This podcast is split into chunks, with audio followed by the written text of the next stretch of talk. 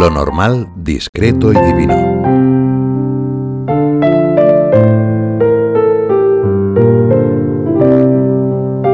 Es sábado. Jesús está en la sinagoga de Nazaret. Quizás vienen a su mente muchos recuerdos entrañables de infancia y juventud. ¿Cuántas veces habrá escuchado allí la palabra de Dios? A sus paisanos, que le conocen desde hace mucho tiempo, les han ido llegando varias noticias sobre los milagros que ha hecho en ciudades vecinas. Y esto da lugar a algo extraño. La familiaridad con Jesús se convierte para ellos en un obstáculo. ¿De dónde le viene a éste esa sabiduría y esos poderes? ¿No es este el hijo del artesano? se preguntan. Les sorprende que la salvación pueda venir de alguien que han visto crecer día a día. No creen que el Mesías pueda haber vivido entre ellos de una manera tan discreta y desapercibida. como los paisanos de Jesús. Los habitantes de Nazaret creen conocer bien a Jesús. Están seguros de que las cosas que se cuentan de él no pueden ser ciertas. ¿No se llama su madre María y sus hermanos Santiago, José, Simón y Judas? ¿Y sus hermanas no viven todas entre nosotros? Pues ¿de dónde le viene todo esto?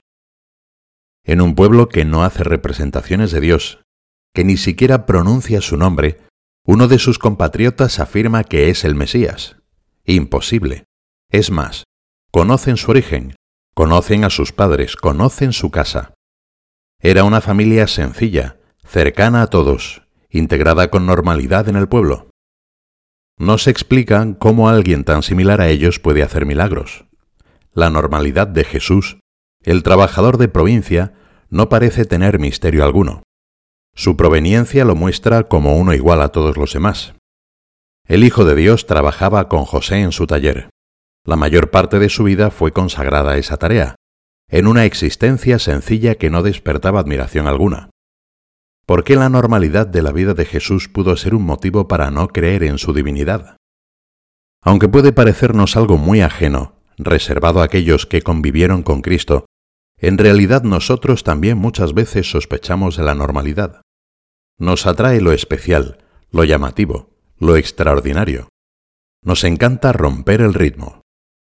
Suele suceder que vemos adormecida nuestra capacidad de asombro. Damos por supuesto que suceden muchas cosas. Nos encerramos en ciertas rutinas pasando por alto los milagros que están detrás de lo normal. Sin ir más lejos, muchas veces nos acostumbramos incluso al mayor de todos ellos, a la presencia del Hijo de Dios en la Eucaristía. Pero lo mismo nos puede pasar con nuestro encuentro personal con Cristo en la oración, con esa serenata de jaculatorias a la Virgen que es el rezo del Santo Rosario, o con aquellos momentos en los que queremos llenar nuestra mente y nuestros afectos con la doctrina cristiana a través de la lectura espiritual. Tal vez nos hemos habituado a tener a nuestro Creador tan a la mano, el dispensador de todas las gracias, el amor que colma cualquier deseo, está encerrado en infinidad de sagrarios repartidos por todo el globo. Dios ha querido hacer presente toda su omnipotencia en los espacios que le ofrece la normalidad. Obra desde allí. Así, muchas veces sin brillo, surgen innumerables milagros a nuestro alrededor. Entre los bastidores de lo cotidiano. Nos puede desconcertar aquella normalidad de Dios porque la contraponemos a una espontaneidad que quizá juzgamos como elemento esencial de una relación. Lo normal nos puede parecer demasiado previsible, porque allí aparentemente falta la creatividad, el factor sorpresa, la pasión del amor verdadero. Quizá echamos en falta algo distintivo que haga de nuestra relación con Dios una aventura inigualable, única e irrepetible, un testimonio espectacular que pueda incluso remover a otras personas. Podemos pensar que la normalidad uniforma y desaprovecha la aportación que cada uno puede hacer. Es verdad que ante lo que siempre es igual, la reacción comprensible es el acostumbramiento. Sin embargo, sabemos que Dios nos invita a encontrarle lo más ordinario, en lo de cada día. Así es también el amor humano, que crece y se profundiza, no sólo valiéndose de grandes momentos especiales, sino en esos silencios, cansancios e incomprensiones de las jornadas compartidas, simplemente al estar juntos. Hay un algo santo, divino, escondido en las situaciones más comunes, que nos encantaría descubrir. Sucede que aunque nuestra relación con Dios ocurra en medio de la normalidad, la procesión va por dentro. Su amor apasionado se puede mover muy cómodamente entre los bastidores de la normalidad, en el hoy sin espectáculo, sin fuegos artificiales pero con brasas ardientes. La razón es que nos sabemos en cada momento mirados con un cariño nuevo. A Dios no le importa lo normal que sea mi vida. Es mía y eso es suficiente para Él. Dios, de hecho, nos ofrece la oportunidad de hacer de nuestra vida algo excepcionalmente singular y especial. Él no sabe contar más que de uno en uno. Nunca hace comparaciones entre sus hijos. Nos ha llamado a cada uno desde antes de la creación del mundo. No hay nadie igual a mí, y por eso soy inimitable y absolutamente amable para Dios. Los mimos parecen monótonos. Ese espacio de normalidad en el que el Señor actúa hace posible que nuestra vida esté, como dice San Pablo, escondida con Cristo en Dios, llena de días iguales en los que aparentemente no pasa nada y sin embargo está sucediendo lo más inaudito. En esta constancia, para seguir adelante día a día, veo la santidad de la iglesia militante. Esa es muchas veces la santidad de la puerta de al lado. Desde fuera podría parecer que la monotonía se ha apoderado de quien busca vivir esa santidad de las cosas ordinarias. Sin embargo, para desenmascarar esa visión superficial, San José María comparaba las pequeñas y constantes costumbres de piedad de esa alma con los mimos que una madre tiene con su hijo pequeño. Plan de vida, monotonía, los mimos de la madre monótonos. ¿No se dicen siempre lo mismo los que se aman? Al mismo tiempo Dios está concentrado en nosotros y no deja de pensar en nosotros ni de amarnos en ningún instante. No importa qué tan normal es nuestra vida, sino qué tan excepcional es para Él. San Bernardo de Claraval le escribía al Papa Eugenio III, gran amigo suyo, que fue beatificado después, para animarle a que no descuidara la vida de oración constante y evitar así que le absorbiera las actividades que debía cumplir en su nuevo ministerio. Sustráete de las ocupaciones al menos algún tiempo. Cualquier cosa menos permitirles que te arrastren y te lleven a donde tú no quieras. ¿Quieres saber a dónde? A la dureza del corazón. Sin unas costumbres de piedad concretas, diarias, el corazón tiene el peligro de cerrarse al amor de Dios y volverse duro. Sin su cariño hasta lo más santo puede perder el sentido. Sin él a nuestro lado, enseguida nos quedamos sin fuerzas. En mayo de 1936, San José María daba una plática y propuso a los que le escuchaban que cada uno pidiera la gracia para cumplir mi plan de vida, de tal modo que aproveche bien el tiempo. ¿por qué me acuesto y me levanto fuera de hora? Y puede surgir en nosotros la pregunta, ¿qué tiene que ver el amor de Dios con la hora de irse a descansar? Esa es la maravilla de la normalidad de Dios. A Él le importa y mucho nuestro sueño, nuestra salud, nuestros planes. Y sobre todo quiere que no nos asalte a última hora la inquietud por hacer más cosas de las que el día ha permitido, porque quien obra es siempre Dios. para garantizar nuestra libertad.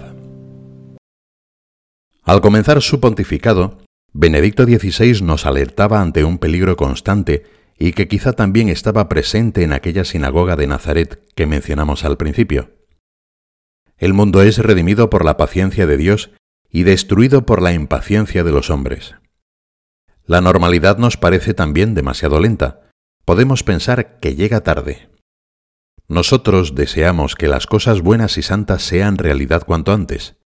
A veces nos resulta difícil entender por qué el bien tarda tanto en llegar, por qué el Mesías se toma tanto tiempo que incluso comienza estando en el seno de su madre nueve meses, como todo hombre, con una naturalidad extrema. En realidad, bajo esa forma de presentarse, lo que Dios busca tal vez sea garantizar la libertad de los hombres, estar seguro de que nosotros también queremos estar con Él, ya sea al orar unos cuantos minutos, al detener nuestra jornada para dedicar unas palabras a María o al hacer cualquier otra cosa.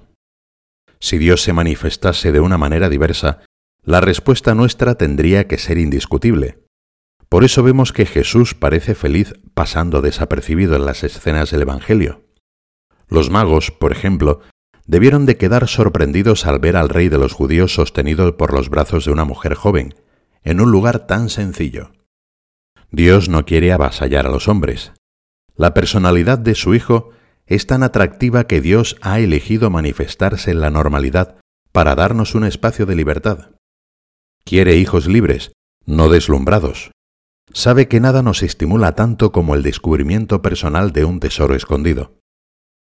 Agradecer y disfrutar de esa libertad con todas sus luces y sus sombras nos ayuda a compartir su paciencia ante tantas cosas que a primera vista nos pueden parecer un obstáculo para la redención, y sin embargo son el camino ordinario a través del cual Dios se manifiesta.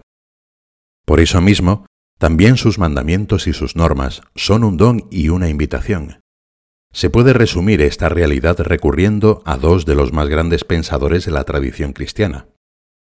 En esta línea, Tomás de Aquino pudo decir, la nueva ley es la misma gracia del Espíritu Santo, no una norma nueva, sino la nueva interioridad dada por el mismo Espíritu de Dios.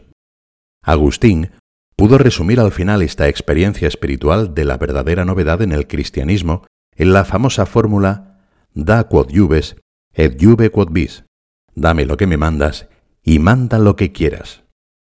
Entonces se entiende bien algunos párrafos encendidos del salmista, que pueden servirnos para agradecer esta libertad a Dios. Con mis labios proclamo todas las normas de tu boca. En el camino de tus preceptos me deleito más que en todas las riquezas. Quiero meditar en tus mandatos y fijar la vista en tus senderos. En lo normal está Dios. Vivimos en una época de fenómenos de masas, con personas que tienen millones de seguidores, fotos o vídeos que se hacen virales en pocos minutos. Ante este panorama, ¿qué vigencia tiene lo que hemos dicho sobre la normalidad en la que obra el Señor? Sabemos bien que Dios es paciente y nos ha dicho que su acción es como la levadura. No es posible distinguirla de la masa, y a pesar de cualquier circunstancia, llega hasta el último rincón. Es Dios el primer interesado en salvar al mundo, mucho más que nosotros. De hecho, es Él quien empuja, quien enciende y quien sostiene. Nosotros principalmente nos sumamos a ese movimiento de santidad. Con la maravillosa normalidad de lo divino, el alma contemplativa se desborda en afán apostólico. El Papa Francisco nos invita precisamente a dejarnos invadir por la vibración apasionada de la gracia. Cuánto bien nos hace, como Simeón, tener al Señor en brazos, no solo en la cabeza y en el corazón, sino en las manos, en todo lo que hacemos, en la oración, en el trabajo, en la comida, al teléfono, en la escuela, con los pobres, en todas partes. Tener al Señor en las manos es el antídoto contra el misticismo aislado y el activismo desenfrenado, porque el encuentro real con Jesús endereza tanto al devoto sentimental como al frenético factotum. Vivir el encuentro con Jesús es también el remedio para la parálisis de la normalidad. Es abrirse a la cotidiana agitación de la gracia. Con Cristo queremos liberarnos de la parálisis de pensar que en lo normal no está Dios. María santifica lo más menudo, nos hacía notar a San José María, lo que muchos consideran erróneamente como intrascendente y sin valor, el trabajo de cada día, los detalles de atención hacia las personas queridas, las conversaciones y las visitas con motivo de parentesco o de amistad. Bendita normalidad que puede estar llena de tanto amor de Dios.